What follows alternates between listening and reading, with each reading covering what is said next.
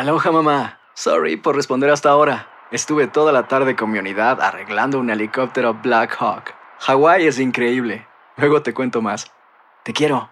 Be All You Can Be, visitando goarmy.com diagonal español. When you buy a new house, you might say, Shut the front door! Winning! No, seriously. Shut the front door. We own this house now. but you actually need to say, Like a good neighbor, State Farm is there. That's right. The local State Farm agent is there to help you choose the coverage you need. Welcome to my crib. no one says that anymore, but I don't care. So just remember, like a good neighbor, State Farm is there. State Farm, Bloomington, Illinois.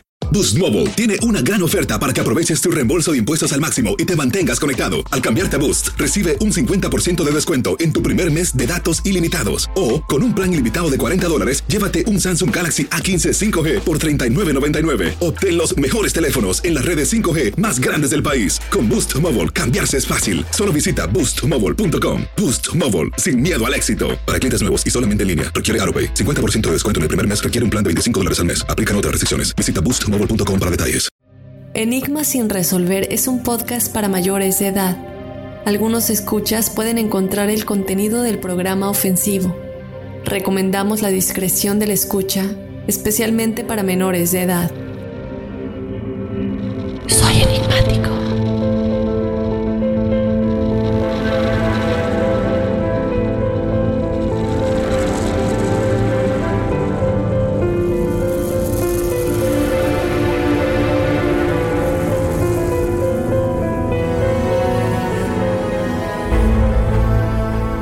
Satán es un folleto escrito por Carl Vogel que documenta un exorcismo prolongado llevado a cabo en una mujer llamada Anna Eklund en 1928. Muy documentado en ese momento y más tarde en la revista Time, se alegó que había estado poseída por varios demonios, entre ellos Belcebú, Judas Iscariote y el mismo Lucifer. Acompáñame a analizar a detalle todo lo relacionado con el misterioso caso del exorcismo de Anna Eklund. Yo te doy la bienvenida Enigmático, mi nombre es Dafne Wegebe y como siempre no puedo continuar sin antes recordarte que nos puedes seguir en las redes sociales en donde nos encuentras como Enigma sin resolver. O de igual manera nos puedes escribir a nuestro correo electrónico si tienes alguna experiencia paranormal o sobrenatural que contarnos en el episodio de testimoniales enigmáticos que sale todos los jueves. Escríbenos tu historia o también mándanos un audio de voz si lo quieres contar de tu propia voz. Únicamente te pedimos que por favor el audio no se pase de 5 a 5.30 minutos para que eh, tengamos espacio para otras experiencias de los demás enigmáticos. Eh, también te invito a que nos sigas en las redes sociales, nos encuentras en Instagram y en Facebook como Enigma sin resolver. Y por último, te invito a que nos sigas desde la aplicación de Euforia, que la descargues desde tu celular si te encuentras en el territorio de Estados Unidos, que le des seguir y que descargues los episodios desde esta aplicación, porque esto ayuda a Enigmas sin resolver a crecer.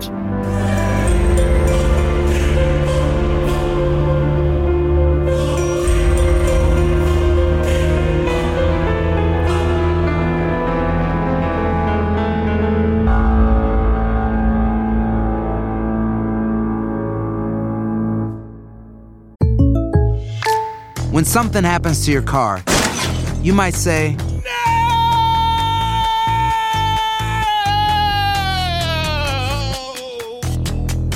My car! but what you really need to say is something that can actually help. Like a good neighbor, State Farm is there. And just like that, State Farm is there to help you file your claim right on the State Farm mobile app. So just remember, like a good neighbor, State Farm is there. State Farm, Bloomington, Illinois. Boost Mobile tiene una gran oferta para que aproveches tu reembolso de impuestos al máximo y te mantengas conectado. Al cambiarte a Boost, recibe un 50% de descuento en tu primer mes de datos ilimitados. O, con un plan ilimitado de 40 dólares, llévate un Samsung Galaxy A15 5G por $39.99. Obtén los mejores teléfonos en las redes 5G más grandes del país. Con Boost Mobile, cambiarse es fácil. Solo visita boostmobile.com. Boost Mobile, sin miedo al éxito. Para clientes nuevos y solamente en línea, requiere AroPay. 50% de descuento en el primer mes requiere un plan de 25 dólares al mes. Aplican otras restricciones. Visita boostmobile.com para detalles.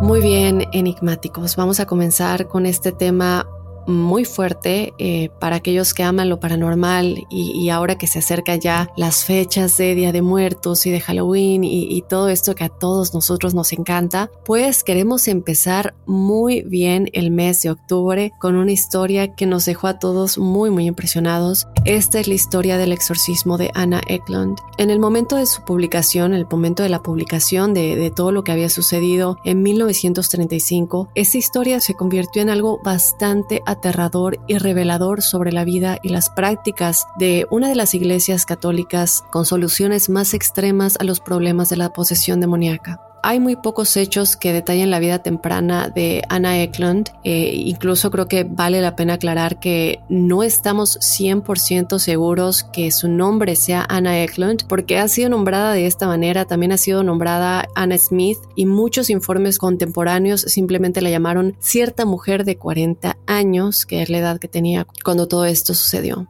Yo sí quiero recalcar que esta es una historia muy dramática, pero por más dramática que esta fue, su nombre fue solo uno de los detalles reprimidos después de los incidentes que dieron lugar en 1928, porque se quería protegerla del público que bien podría no haber tomado amablemente estar cerca de una persona con un pasado tan oscuro y potencialmente amenazante para los que crean que los demonios, pase lo que pase, siempre se quedan en estas personas, que lamentablemente son poseídas. Los pocos detalles que sí tenemos de la vida temprana de Ana es que se dice que ella nació alrededor de 1882 en Wisconsin. Su padre se llamaba Jacob Eklund y esta persona, el padre de Ana, toma un lugar muy importante en esta historia en su posesión. Por tanto, muy pendientes de esto, en un momento más adelante les voy a explicar por qué y qué es exactamente lo que sucedió con él. Y también lo que sucedió es que su madre parecía haber abandonado a la familia cuando ella todavía era una niña, o sea, cuando Ana aún era una niña.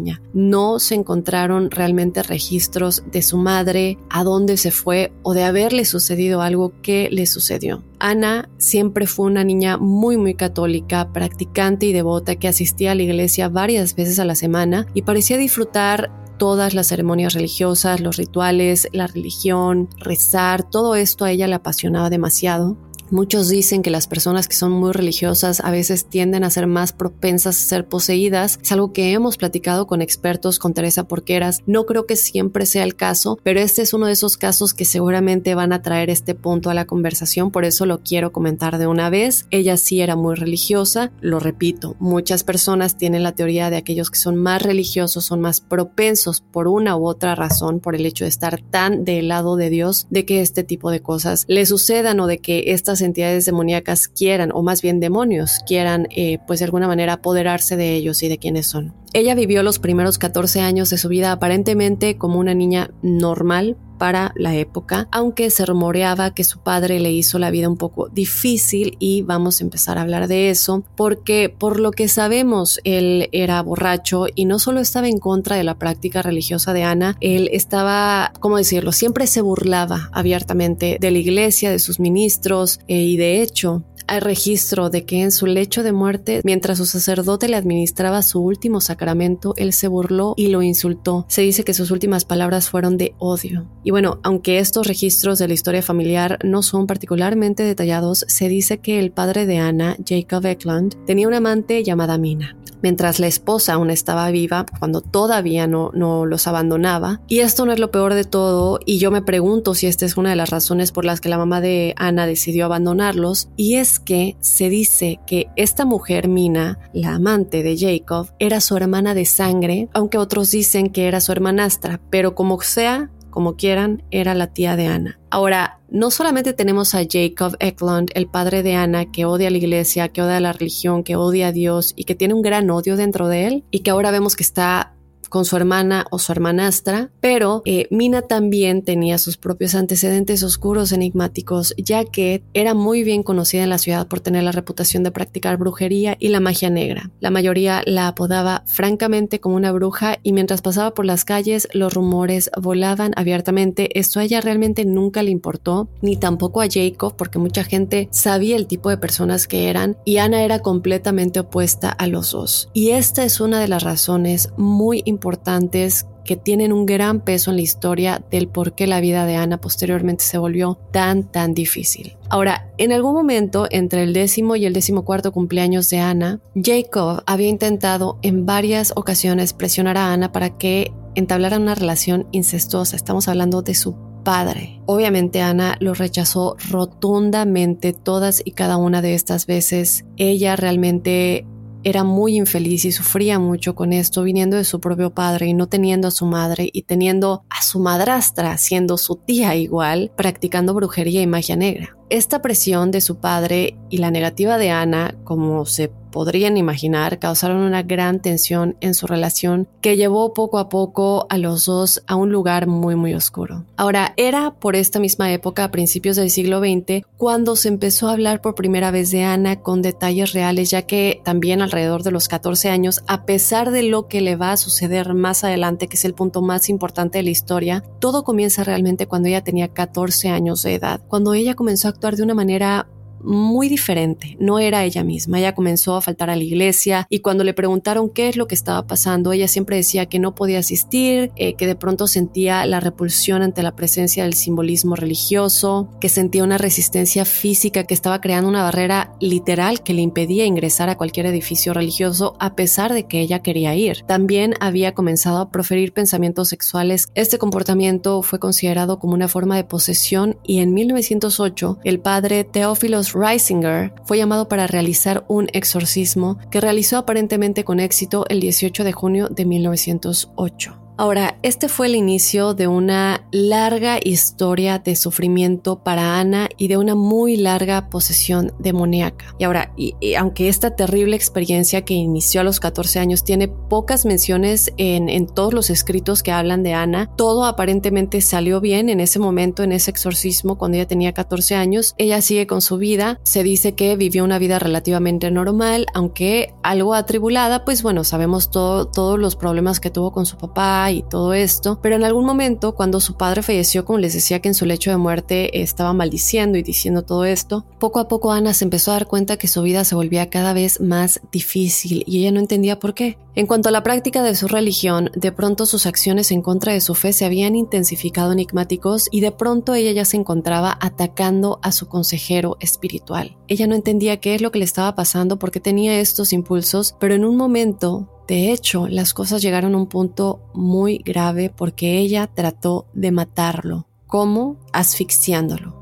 Así es. Ella comenzó a expresar que estaba adquiriendo deseos compulsivos de destruir símbolos religiosos, de hacerle daño a otras personas, que escuchaba voces internas que la llevaban a la desesperación básicamente y que la hacían sentir una gran repulsión por todo lo que ella había amado en algún momento. Ella primero pues en la lógica de bueno a lo mejor tengo esquizofrenia o me estoy volviendo loca o estoy teniendo algún problema mental, va y busca ayuda médica y después de ver a varios médicos calificados que la observaron y le dijeron que todo estaba perfecto con ella, que estaba en muy buena forma física, que no tenía ningún problema químico en el cerebro, que no le podían diagnosticar con nada porque todo se veía bien, pues entonces ella tomó la decisión de recurrir a lo espiritual y solicitó la ayuda de la iglesia. Una vez, bajo el cuidado de la iglesia, sus propios consejeros pasaron varios años intentando diagnosticar y aliviar su condición antes de decidir que ella estaba poseída, eh, que tenía una posesión demoníaca. Antes de llegar a eso, ellos trataron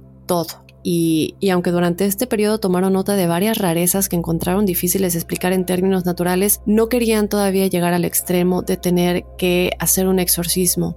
¿Qué es lo que pasaba con Ana? ¿Qué es lo que ella tenía? ¿Cómo actuaba eh, en general? ¿Cómo empezaron a empeorar las cosas de una manera eh, realmente impresionante? Bueno, primero, Ana era capaz de comprender idiomas y esto es algo que vemos en todos los casos de posesiones demoníacas. Ella era capaz de comprender idiomas que nunca antes había estudiado. En particular entendía el latín y cuando los sacerdotes le hablaban en el idioma, se decía que echaba espuma por la boca enfureciéndose. Además, podía sentir cuando artículos bendecidos estaban cerca de ella sin saber que estaban realmente bendecidos y se enfurecía incluso los objetos normales que no tenían un significado espiritual específico, es decir, una cruz o una virgen o algo similar, pero que había sido bendecido o tocado con agua bendita, no pasaban desapercibidos por Ana y ella llamaba a los sacerdotes exigiendo que los alejen de inmediato porque la lastimaban, sentía repulsión los sacerdotes que la cuidaban comenzaron a sospechar que había fuerzas sobrenaturales en juego, pues le comenzaron a preguntar a Ana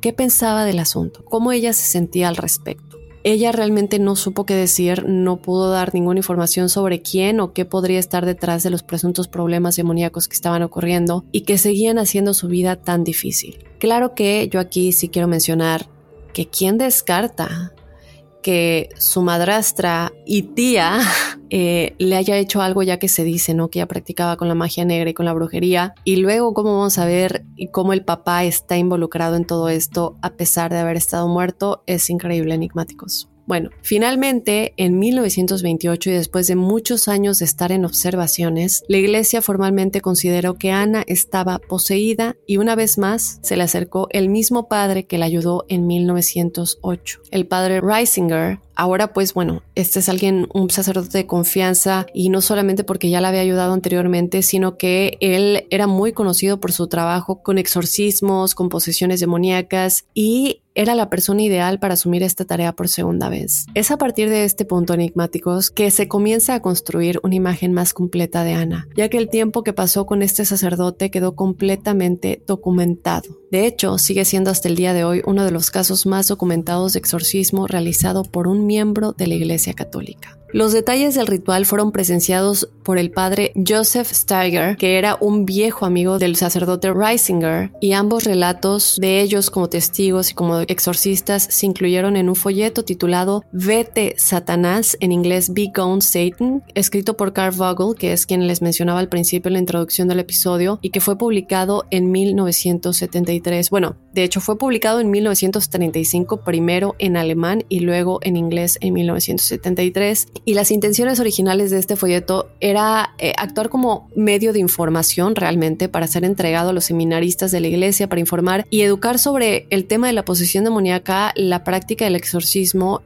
y que sí sucede y que sí pasa y, y, con casos reales, ¿no? En este folleto, como les digo, se habla de la condición de Ana y una de las partes en este folleto dice lo siguiente. Entonces, también todo su cuerpo quedó tan horriblemente desfigurado que el contorno regular de su cuerpo desapareció. Su cabeza pálida, muerta y demacrada, que a menudo asumía el tamaño de una jarra de agua invertida, se volvió tan roja como brasas incandescentes. Sus ojos sobresalían de sus órbitas, sus labios se hincharon hasta proporciones iguales al tamaño de sus manos, y su delgado cuerpo demacrado estaba hinchado a tal tamaño que el pastor y algunas de las hermanas retrocedieron asustadas, pensando que la mujer reventaría y sería despedazada. A veces su región abdominal y sus extremidades se volvían tan duras como el hierro y la piedra. En tales casos, el peso de su cuerpo presionaba la base de la cama de modo que las varillas de hierro de la cama se doblaban hacia el suelo. Ahora vamos a hablar un poco del padre Reisinger, que es una parte esencial evidentemente en esta historia. Él nació en Baviera en 1868, esto es en Alemania, y creció en su pequeña granja familiar. Él siempre fue muy religioso desde joven. Cuando él tenía apenas 12 años, estando enfermo, decidió que quería dedicar su vida a Dios y a los 21 años se incorporó a un monasterio en un pueblo de Alemania llamado, llamado Altotin y este pueblo aún se mantiene como un importante punto de peregrinaje después de que se corriera el rumor de que una estatua de la Virgen María revivió a un niño que se había ahogado en el río en 1489. Durante su periodo en este pueblo, el sacerdote Reisinger decidió que su futuro residía en el sacerdocio, pero el padre provincial le negó la oportunidad y rechazó su solicitud. Él no se rendiría. Él, sin molestarse y sin realmente ser afectado por este rechazo, se fue a estudiar y al graduarse con una fuerte recomendación, en 1892 se fue a Nueva York, donde permaneció por un breve periodo antes de establecerse en Detroit, donde comenzó su vida como noviciado. En 1899, completada su formación y estudios, fue ordenado sacerdote y regresó a Nueva York ubicándose en el monasterio de San Fidelis. La vida del sacerdote dio un giro muy extraño en 1912, cuando fue trasladado a Wisconsin, donde realizó exorcismos y luchó contra los espíritus malignos. Él decidió que esto es lo que quería hacer convertirse en un exorcista. Desde luego que este trabajo no estuvo exento de críticas y aunque él era muy querido en general, había mucha gente a quienes pues no les gustaba la cantidad de atención que le daba a los elementos demoníacos. Ellos pensaban, y, bueno, sobre todo cuando pensamos en la gente que escéptica, ¿no? Que no creía mucho en esto. Y de hecho, en una breve biografía de su vida hay un pasaje que dice, debemos agregar que hubo algunos, tanto dentro como fuera de la provincia, que no pudieron estar de acuerdo con el padre Teófilos. Creemos que es cierto decir que la oposición no se debió a la personalidad del hombre, sino a la naturaleza de su trabajo, más específicamente a los exorcismos.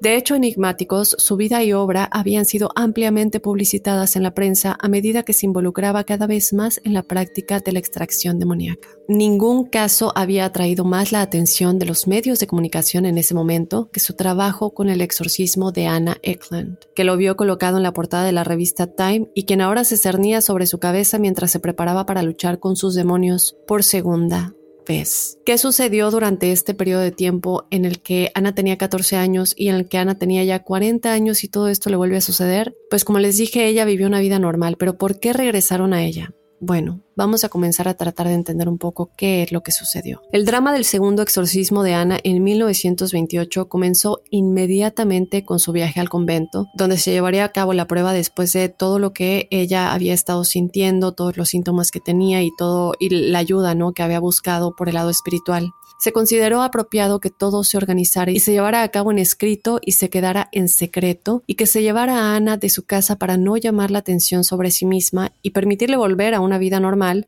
si el exorcismo eh, resultaba exitoso y ella pudiera continuar con su vida. Es por eso que mucha gente, como les decía al principio, no estamos seguros que ese sea el nombre real. Eh, Anna Eklund, Anna Smith, el más famoso desde luego es Anna Eklund, pero eh, ellos siempre quisieron protegerla para que pudiera seguir con su vida. Nadie debía saber de los eventos fuera de aquellos en contacto directo con Anna o aquellos que trabajaron junto a ellos y ayudaron directamente con el exorcismo en sí. El padre Teófilo Reisinger había pensado que había encontrado una ubicación adecuada en el convento de Erling, Iowa, aunque primero necesitaba obtener el permiso tanto de la madre superiora del convento como del párroco de la parroquia local para llevar a cabo el deber dentro de sus fronteras de trabajo. El pastor, el padre Steiger, que les había comentado anteriormente que era un muy buen amigo de Theophilus Reisinger, el sacerdote principal que va a realizar este exorcismo, desde hace mucho tiempo eh, eh, pues lo ayudaba de vez en cuando en procedimientos, de procedimientos me refiero a exorcismos y este tipo de cosas, pero él no era tan apasionado de esto. Entonces, cuando Teófilos se le acercó para pedirle ayuda para este exorcismo, él estaba muy, muy reacio realmente a aceptar ayudarlo, pero aceptó que si podía obtener el permiso de la Madre Superiora, sí lo ayudaría y que de hecho agradecería que el ritual se realizara bajo su supervisión. Ahora, y cabe recalcar que esto fue totalmente falso por parte del pastor Steiger, ya que él luego le expresó a Risinger, y no solamente a él, también al obispo, que solo había entrado al trato porque dudaba que la Madre Superiora estuviera de acuerdo en primer lugar. Pero el sacerdote, el exorcista, Risinger, le dijo que de hecho ya había obtenido el permiso antes de acercarse a él, y por lo tanto el pastor no tuvo de otra se hizo a un lado ansiosamente y permitió que Ana fuera transportada al convento donde podría comenzar el exorcismo. Ana viajó en el tren hasta el propio convento y los sacerdotes que la escoltaban primero consideraron necesario informarle al personal del tren de la situación como medida de precaución. Cuando Ana llegó a la estación de Earling, aunque está documentado que ella misma estaba muy dispuesta y feliz de solicitar la ayuda de la iglesia y someterse a un exorcismo, ella atacó a los sacerdotes que habían venido a recibirla, atacándolos y tratando de asfixiarlos. Ahora, Reisinger debía llegar al convento la misma noche que Ana, pero por otra ruta para mantenerlos separados hasta que el exorcismo comenzara en el momento adecuado. Habían dispuesto que Steiger lo condujera, cuyo coche era aparentemente nuevo y estaba en perfecto estado de funcionamiento. La noche en cuestión, sin embargo, enigmáticos, el coche no arrancó y aunque no se pudo encontrar ningún fallo mecánico, no logró avanzar hacia la estación donde debía recoger al sacerdote. Él llegó dos horas más tarde por él y cuando se encontró con el sacerdote Teófilos Reisinger, el exorcista, él estaba tranquilo y simplemente le dijo, mira,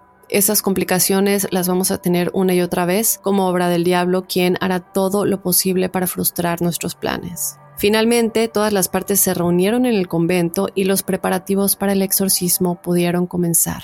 El primer exorcismo de Anna Eklund pasó del 19 al 26 de agosto. La noche del 17 de agosto, una vez que todos llegaron y se instalaron en su nuevo hogar temporal, aquí en el convento, Ana inmediatamente comenzó a emitir un comportamiento que aterrorizaba a todos. Durante este tiempo, las monjas ayudaron tanto al padre Reisinger con sus deberes de exorcista como en cuidar y velar por Ana, darle de comer, darle agua, ayudarle al baño. Pero ¿qué pasa? Y aquí regresamos a los objetos bendecidos, al agua bendita y todo esto. Pues lo que sucede es que durante los preparativos de la comida, las hermanas habían decidido que se rociara agua bendita sobre la comida de Ana antes de llevársela a su habitación y dársela. Sin embargo, en una de estas ocasiones al entrar, Ana mostró un rasgo que sucedería una y otra vez durante los próximos meses. La mera presencia de la comida bendecida la enfureció y empezó a ronronear como un gato, así es como ellos lo describieron, mientras se negaba a comer ni un bocado hasta que se la llevaron y le sirvieron comida fresca y sin bendiciones. Ahora, esta reacción y conocimiento de los objetos bendecidos enigmáticos, a pesar del hecho de,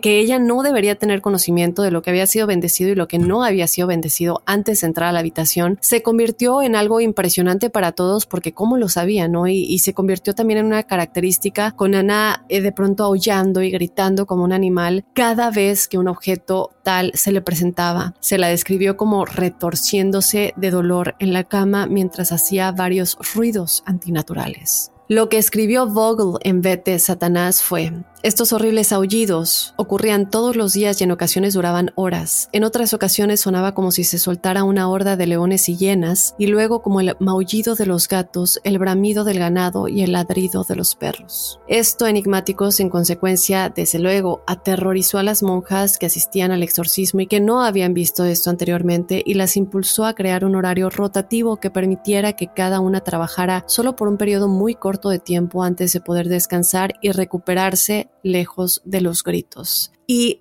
es que los gritos eran tan fuertes, enigmáticos, y no solamente los, los gritos, los gemidos, los, aullidos, todo esto, porque era demasiado que ya no solamente estaba afectando a la gente del convento, a las monjas que estaban presentes en el exorcismo, sino que también creó un segundo problema, que fue el de los vecinos de Earling, que día a día durante el exorcismo podían escuchar todos estos sonidos desde el interior del convento y se reunían a su alrededor intercambiando pues opiniones de qué es lo que creían que estaba sucediendo en el interior. Vamos antes de seguirnos adelantando, comenzar oficialmente el 18 de agosto, que es cuando comienza el exorcismo. El padre Reisinger llegó casi de inmediato a la conclusión de que sería un asunto no fácil, muy prolongado que abarcaría varios meses, varios intentos y de hecho este primer intento duró ocho días, como les dije hace un momento, hasta el 26 de agosto. Siguiendo el consejo del padre Reisinger, las hermanas habían atado los brazos de Ana con la intención de detener o impedir que Ana ataque a cualquiera de los presentes durante el exorcismo. Los sacerdotes junto con el pastor asistieron a misa por la mañana y luego, después de armarse con sus diversos símbolos sagrados, se dirigieron a la habitación de Ana para comenzar el exorcismo Tan pronto como Reisinger comenzó a recitar los nombres de la Santísima Trinidad, Ana saltó de la cama, se desató los brazos, atacó a las hermanas que asistían al ritual y aterrizó según eh, lo documentado, pero se lo pueden imaginar, eh, y, y atestiguado pues por tres sacerdotes y varias monjas, ella aterrizó en lo alto de la puerta del lado de la pared donde se aferraba haciendo gruñidos prácticamente volando, diría yo. A todos los presentes les tomó un momento recuperar la compostura antes de unirse para controlarla y acostarla de espaldas en la cama y pidieron más ayuda para ayudar a sujetar a Ana al marco de la cama para que no pudiera soltarse de nuevo. Ahora, esto es algo de las cosas que más a mí me impresiona cuando eh, se trata de posesiones demoníacas y exorcismos, porque, y lo hemos visto, lo vimos en el caso de Annalise Michelle y en otros que hemos comentado, pero aunque Ana no había comido bien durante semanas ni nada sólido durante los exorcismos, ella comenzaba a hacer espuma por la boca y vomitaba grandes cantidades de sustancias que la gente no, no entendía de dónde venían porque no había ingerido gran cosa o gran cantidad de, alimentos y, y, lo que ellos describían es que realmente era como un fluido y otros objetos físicos reales como hojas de tabaco y especias. Como les digo, eh, ella no había ingerido mucho y, y, esto es porque según los informes solo había tomado una cucharadita de agua y leche en las mañanas de los exorcismos. Sin embargo, durante el ritual en sí, eh, está documentado que ella vomitaba hasta 20 o 30 veces al día estas extrañas cosas que salían de su estómago y que lo que dice realmente lo que describen en este folleto eh, Vete Satán es que eran cantidades que eran humanamente hablando imposibles de encajar dentro de un ser normal. A lo largo de todo esto, enigmáticos, la habitación se llenó de un hedor evidentemente terrible, nauseabundo, y Ana permaneció en coma con los ojos y la boca cerrados, aparentemente sin darse cuenta de ninguna conmoción o sucesos físicos. En su estado de coma, con los labios inmóviles, habló en varios idiomas, predominantemente el latín, alemán e inglés, mientras que en otras ocasiones se la describió como haciendo gruñidos bestiales y murmullos demoníacos. Ahora, yo me pregunto si en, cuando la, la víctima está tan fuera de sí y realmente son los demonios los que están tomando posesión de su cuerpo y de su voz y de sus acciones, yo espero dentro de mí que no estén sintiendo nada. Yo sé que debe haber un sufrimiento en la persona, pero que físicamente no estén sintiendo, el dolor. Evidentemente después lo van a sentir cuando todo esto se vaya y ellos vuelvan en sí y se den cuenta que ya han sido liberados. Pero esa es una duda que me queda y que creo que vale la pena que le preguntemos, por ejemplo, a Teresa Porqueras en caso de que volvamos a tener un episodio con ella en el futuro con respecto a exorcismos y analizar un poco estos casos, ¿no? Ahora, a través de todos estos episodios, en estos exorcismos, el sacerdote Reisinger aprendió todo tipo de detalles sobre las presencias demoníacas de Ana, porque de alguna manera es como necesito entender qué quieren, qué hacen aquí quiénes son, ¿no? Él llegó a la conclusión de que estaba poseída no solamente por un demonio, sino por cinco, incluyendo a su padre y al amante de su padre, su hermana y tía de Ana, que ahora aparentemente residían en el bajo astral y que junto con estos demonios, Belzebub, Juda y el mismo Lucifer, residían en Ana. Junto a los cinco principales había decenas de otros demonios menores que llegaban en manadas, gritando y gruñendo, uno encima del otro hasta que los exorcismos de Reisinger los pudieran ahuyentar. Este proceso de batalla enigmáticos continuó durante ocho días hasta que el grupo temió por la vida de Ana evidentemente, porque llegó un punto en el que ella estaba muy demacrada y muy, muy pálida. El 26 de agosto se consideró necesario interrumpir el proceso y comenzar de nuevo después de que Ana se recuperara un poco, y no solamente ella, también todos los presentes que han tenido que em, presenciar todo esto y tenían que renovar sus convicciones para las futuras batallas que se avecinaban y, volver como a recargarse espiritualmente. Fue solo después de que cesaron los exorcismos que Ana volvió a abrir los ojos y regresó a un estado normal. Vamos a hablar de eh, la segunda parte de los exorcismos. El segundo exorcismo comenzó el 13 de septiembre y esta vez duró siete días más. Esta vez el grupo pudo averiguar más detalles de los demonios que poseían a Ana enigmáticos y cuando se les hablaba por separado, cada demonio le respondía al sacerdote Reisinger en un idioma diferente. El primero en ofrecer alguna pista de el por qué estaba presente en el cuerpo de Ana fue Belzebub quien según lo documentado le dijo al sacerdote Reisinger, con frases entrecortadas y sinuosas, que era él quien había poseído a Ana desde los 14 años y él había sido objeto de su posesión inicial cuando era niña. Satanás le había encargado que llevara a cabo su tarea y fue el padre de Ana, Jacob,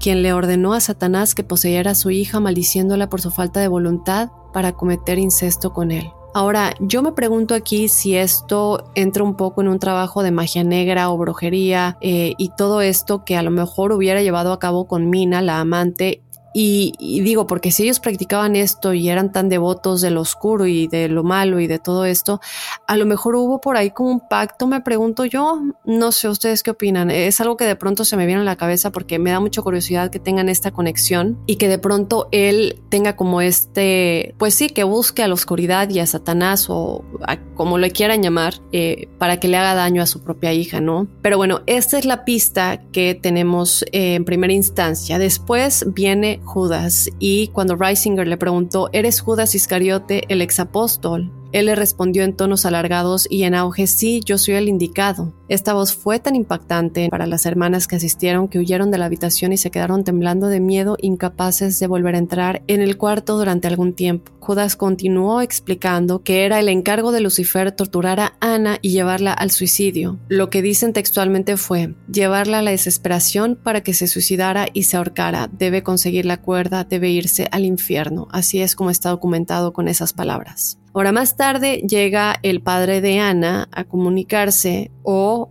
si no era el padre de Ana, alguien haciéndose pasar por el padre de Ana, y lo que él dijo fue que él enriquecería al grupo con su historia ofreciendo un motivo para las posesiones. Él dijo que se había pasado la vida ridiculizando a la iglesia y desechando cualquier apariencia de fe y que sin embargo esto no fue suficiente para llevarlo a una condena. Entonces fue en ese momento que Reisinger le dijo, según la declaración de Reisinger, que le dijo que la maldición que le lanzó a su propia hija y el hecho de provocar la posesión demoníaca en primer lugar es lo que lo condenaría para siempre. ¿Qué es lo que pasó realmente? ¿Es algo que él hizo en vida o es algo que su espíritu no se hizo en este lugar llamado el bajo astral, infierno, como lo quieran llamar, que tramó contra su hija que había evitado sus avances sexuales en la vida con el objetivo de arruinarla y que si no fue causada por su propio padre, alguien se está haciendo pasar por él evidentemente. Esto es algo que vemos muchas veces con las posesiones demoníacas, es que los demonios se hacen pasar por seres queridos o incluso hacen las voces de los seres queridos y todo esto. Otra persona que también se comunicó con el padre Reisinger fue Mina, quien también habló de su presencia de manera similar. Ella había sido condenada en parte por su romance con su propio hermano, pero también por el asesinato de sus propios hijos. Y esto es algo que no les había dicho, pero que está un poco fuerte. Ya que ella le dijo al sacerdote todos sus impecables actos de asesinatos de niños con poco remordimiento, incluso olvidando cuántos realmente había matado, cuál era la cantidad exacta, al principio declarando tres antes de corregirse y confirmando que había asesinado a cuatro de sus propios hijos mientras estaba viva.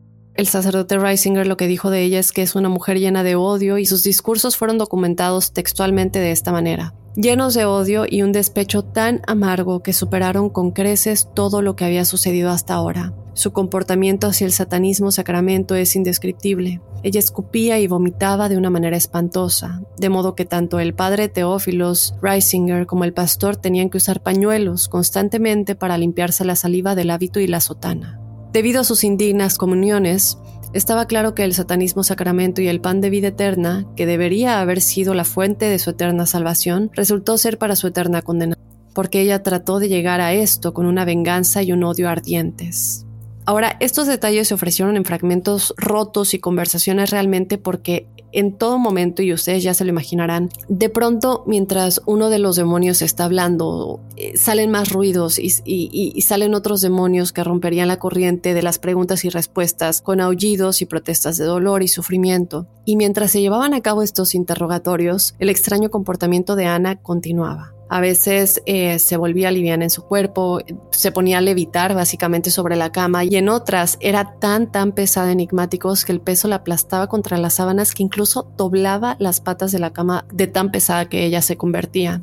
Ella constantemente agredía verbalmente a los presentes y hablaba de sus pecados, los cuales nunca había confesado y tal vez tampoco nunca había cometido, porque cabe recalcar que no era ella la que estaba hablando, ¿no? Los presentes continuaron temiendo por su vida mientras el cuerpo de Ana se ponía siempre, cada vez que había como una, eh, un, un desate de todo esto, se ponía rojo e hinchado hasta el punto de que era realmente irreconocible. Y como les había comentado hace un momento al principio del programa, realmente es que temían que ella explotara, solo para que de pronto como que se desinflamara o, se deshinchara de golpe y se pusiera demacrada y pálida, pero ahora cambiaba y se ponía dura al tacto. Sus extremidades enigmáticos se estiraban y se alargaban y sus labios se hinchaban en comparación con el tamaño de sus manos, como también les había comentado, y la habitación en sí se convertía en un pozo de una vibra tan fuerte, tan negativa y desde luego lleno de un hedor eh, que hacía que nadie pudiera permanecer ahí más de un corto periodo de tiempo. El olor era muy muy fuerte. Ahora, una vez más, el exorcismo se detuvo el 20 de septiembre después de estos siete días que les había comentado, eh, siete días de ritual, y se suspendió de nuevo por temor a la vida de Ana y la salud de los presentes. Otra vez tienen que recargarse espiritualmente, descansar, dejar que ella descanse también, porque bueno, es mucho eh, todo lo que le está pasando a su cuerpo, desde luego es demasiado. Pero fue por esta época cuando todo el asunto comenzó a cansar al padre Steiger. Recuerden, el padre Steiger es el pastor que estaba ayudando al sacerdote principal, al exorcista Teófilos Reisinger. Ahora, él ya había sido burlado por Lucifer en un intento de ponerlo en contra de Reisinger y lo que sucedía es que a estas alturas él ya había llegado a dudar de su implicación en el caso y un presentimiento se apoderó de él de que ya no debería estar haciendo esto. Y realmente es que su miedo lamentablemente no era infundado porque algo sucedió. Vamos a hablar un poco de esto. A lo largo de los periodos de los exorcismos, los muchos demonios que hablaban a través de Ana reprendían o pronunciaban torturas divagaciones hacia los presentes, evidentemente, los ofendían, les hacían insultos, eh, pero ninguno de ellos, ni las monjas, ni el mismo sacerdote exorcista Teófilos Reisinger, recibió tantas burlas como el pastor Steiger. A él, constantemente después de dejar el cuarto de Ana, le resultaba muy difícil dormir por las noches y contaba cómo escuchaba como algo arañaba sus paredes noche tras noche o cómo su habitación vibraba y retumbaba o sentía que alguien se iba a apoderar de él, que no podía cerrar los ojos y en varias ocasiones, una vez que él había rezado y se había equipado con sus símbolos religiosos antes de dormir, sí cesaban los problemas, pero realmente es que los disturbios prolongados habían comenzado a afectar ya su bienestar y su salud mental de alguna manera. Llegó un punto en el que él ya tenía que expresarle esto a Teófilos Reisinger, al, exorcista principal, porque ya no podía vivir así. Y además ellos habían sido amigos de toda la vida, enigmáticos. Eh, creo que es algo que se tenía que ya expresar en este punto si ya le estaba afectando demasiado. Y vemos a Teófilos Reisinger que realmente desde que era muy joven no vemos que muchas cosas realmente lo afecten. Es una persona muy muy fuerte y no quiere decir que Steiger no lo fuera, pero que no se dejaba afectar fácilmente por nada, ¿no? Entonces, si este es tu amigo de toda la vida y es el exorcista principal, yo creo que es punto en el que ya le debería de haber dicho algo a Steiger. Entonces él decide hacer esto, expresa sus inquietudes directamente con él, pero de pronto él se empezó a dar cuenta que se sentía muy extraño cuando estaba en presencia de Reisinger, que no le gustaba estar cerca de él, sentía algo que él nunca había sentido en su vida. Reisinger, como de costumbre, se lo tomó todo con calma, asegurándole que no era nada más que obra del diablo y que estaba trabajando para romper su gran amistad. Obviamente esto él lo acepta, no del todo aliviado, pero continúa de alguna manera a regañadientes ayudándolo y así fue que una noche, durante el segundo periodo de exorcismos enigmáticos, sucedió algo. Y es que Lucifer se expresó por medio de Ana amenazando directamente a Steiger, diciéndole que su vida iba a estar en peligro. Así es. Eh, esto no era inusual, ya había habido muchas amenazas, muchos insultos y no era raro ni para Steiger ni para el resto de los presentes escuchar estos discursos prolongados que contenían amenazas. Pero en un momento, Lucifer le había dicho a Steiger cómo se arrepentiría de su participación una vez que la parroquia se volviera contra él y que algo malo le iba a pasar. Lo que dijo fue, y como está documentado de nueva cuenta, fue lo siguiente. Voy a incitar a toda la parroquia en tu contra te culminaré de tal manera que no podrás defenderte. Entonces tendrás que empacar y marcharte avergonzado y arrepentido. En esta ocasión, sin embargo, enigmáticos, las amenazas que provenían de Lucifer eran de diferente naturaleza. Lo que también dijo fue, no puedo dañar a Dios directamente, pero puedo tocarte a ti y a su iglesia. Solo espera hasta el final de la semana. Cuando llegue el viernes, hasta entonces. Esto obviamente dejó a Steiger muy asustado y ese mismo viernes, de hecho, él fue llamado a una visita domiciliaria dentro de la parroquia para leer los últimos sacramentos a una mujer moribunda.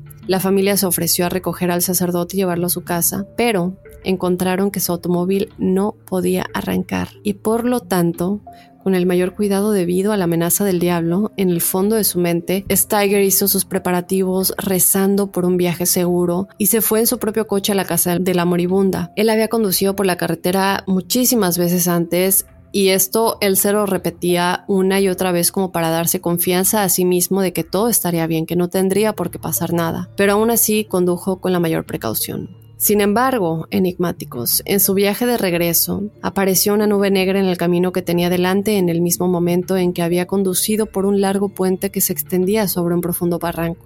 El coche se estrelló contra las barandillas del puente y se volcó y quedó colgando sobre el borde en un equilibrio muy precario y dejando a Steiger inclinado sobre el borde en un momento entre la vida y la muerte. Gracias a Dios no sufrió lesiones físicas graves y pudo salir arrastrándose por debajo de los escombros donde lo recibió un granjero local que había escuchado el accidente. Entonces, este granjero lleva a Steiger, primero los médicos quienes eh, lo, lo declaran realmente muy afortunado por el accidente que estuvo a punto de morir y le dicen que ya puede regresar al convento. Cuando Steiger entra en la habitación de Ana, el diablo comienza a reír a través de ella. Y lo que se documentó que dijo fue, ciertamente lo mostré hoy. ¿Qué hay de tu nuevo auto, ese elegante auto que se hizo añicos? ¿Te sirve muy bien? Durante el resto del exorcismo, el diablo repetía el incidente de Steiger amenazándolo con estar listo porque se va a divertir mucho más. Ahora fue con tal carga y pesado sentido del pensamiento que finalmente el tercer y último exorcismo iba a tener lugar, esta vez llevando a todos los involucrados al límite de su condición física y mental. Tercer exorcismo pasa del 15 al 22 de diciembre. Vamos a empezar con el 15 de diciembre de 1928, cuando el grupo inició lo que se convertiría en la tercera y última sesión de exorcismos. Como era habitual, el hedor, este olor horrible, los gruñidos y los insultos continuaron como se esperaba. Desde la mañana hasta la noche lucharon con las entidades demoníacas. Steiger se consideró inadecuado e incapaz de estar presente durante gran parte de la sesión final, habiendo llegado a un punto límite en su capacidad de poder aguantar. Él encontró otro trabajo en toda la parroquia y se mantuvo alejado y ocupado durante largos periodos, pero ayudaba a Reisinger cuando podía. Durante los últimos exorcismos enigmáticos, muchos de los demonios menores habían sido expulsados y ahora aguardaba lo que ellos describieron como una batalla final entre el exorcista y los cuatro principales perpetradores de la posesión. Reisinger, sintiendo la victoria, se encargó de continuar los exorcismos durante tres días y tres noches. Él continuó los rituales sin parar y aquí es cuando yo,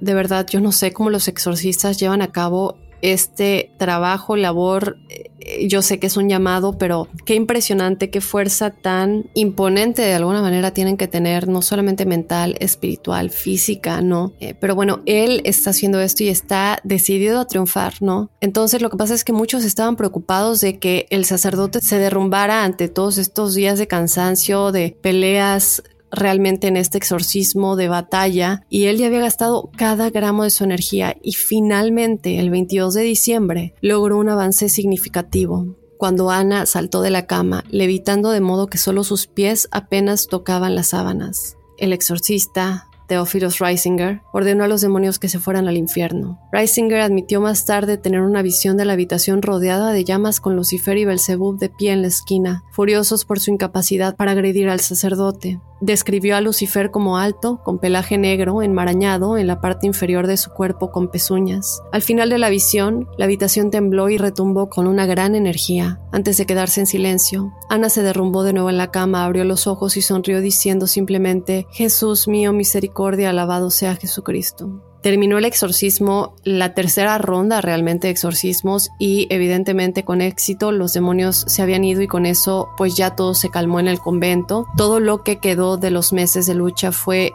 este olor nauseabundo realmente que impregnaba toda la habitación. ¿Qué pasa después? Durante los meses y años siguientes, la vida de Ana supuestamente volvió a la normalidad de enigmáticos. Ella continuó practicando su fe con solo unas pocas posiciones pequeñas. Ella no buscaba tener una vida extravagante ni nada por el estilo y ella regresó al convento cuatro meses después para agradecer y se encontraba, dicen, que en muy buen estado de ánimo y salud. Sin embargo, al convento en sí no le fue tan bien después de todo esto, ya que todas las monjas presentes durante el tiempo del exorcismo fueron trasladadas, ya que eran incapaces de permanecer con los recuerdos de lo que había sucedido durante esos difíciles meses. En el folleto Vete Satán, eh, las palabras finales de Teresa Wegerer, que era ama de llaves del padre Steiger, dijo lo siguiente. Fui testigo de casi todo el periodo del exorcismo, del caso de posesión, y puedo decir con sinceridad que los hechos mencionados en Vete Satán son correctos. Algunas de las escenas fueron incluso más espantosas de lo que se describe en el folleto.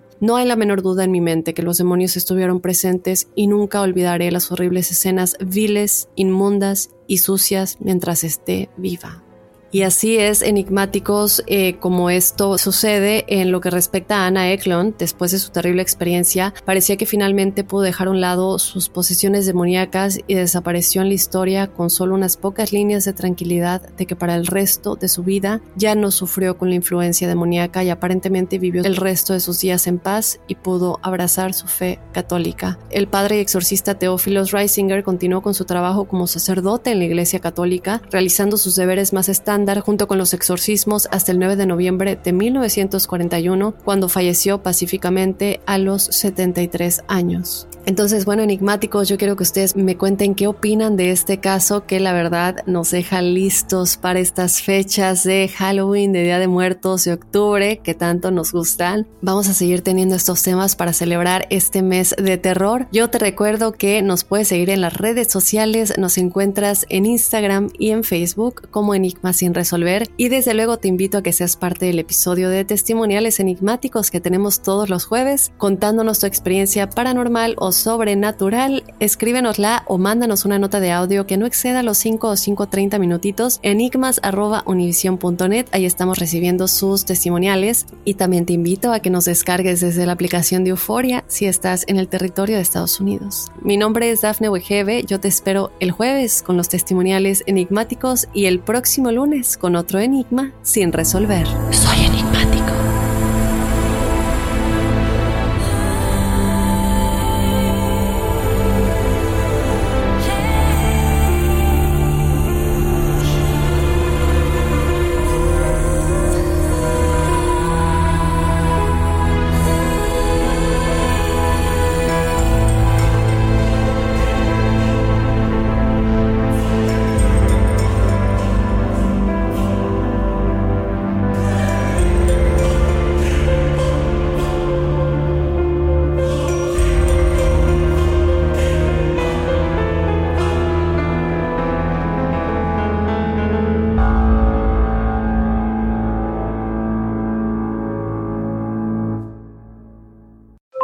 Aloha mamá. Sorry por responder hasta ahora. Estuve toda la tarde con mi unidad arreglando un helicóptero Black Hawk. Hawái es increíble.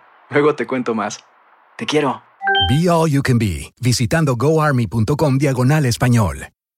Boost Mobile tiene una gran oferta para que aproveches tu reembolso de impuestos al máximo y te mantengas conectado. Al cambiarte a Boost, recibe un 50% de descuento en tu primer mes de datos ilimitados. O, con un plan ilimitado de 40 dólares, llévate un Samsung Galaxy A15 5G por $39.99. Obtén los mejores teléfonos en las redes 5G más grandes del país. Con Boost Mobile, cambiarse es fácil. Solo visita boostmobile.com. Boost Mobile, sin miedo al éxito. Para clientes nuevos y solamente en línea, requiere AroPay. 50% de descuento en el primer mes requiere un plan de 25 dólares al mes. Aplican otras restricciones. Visita para detalles. Si no sabes que el Spicy McCrispy tiene Spicy Pepper Sauce en el pan de arriba y en el pan de abajo, ¿qué sabes tú de la vida? Para, pa, pa, pa.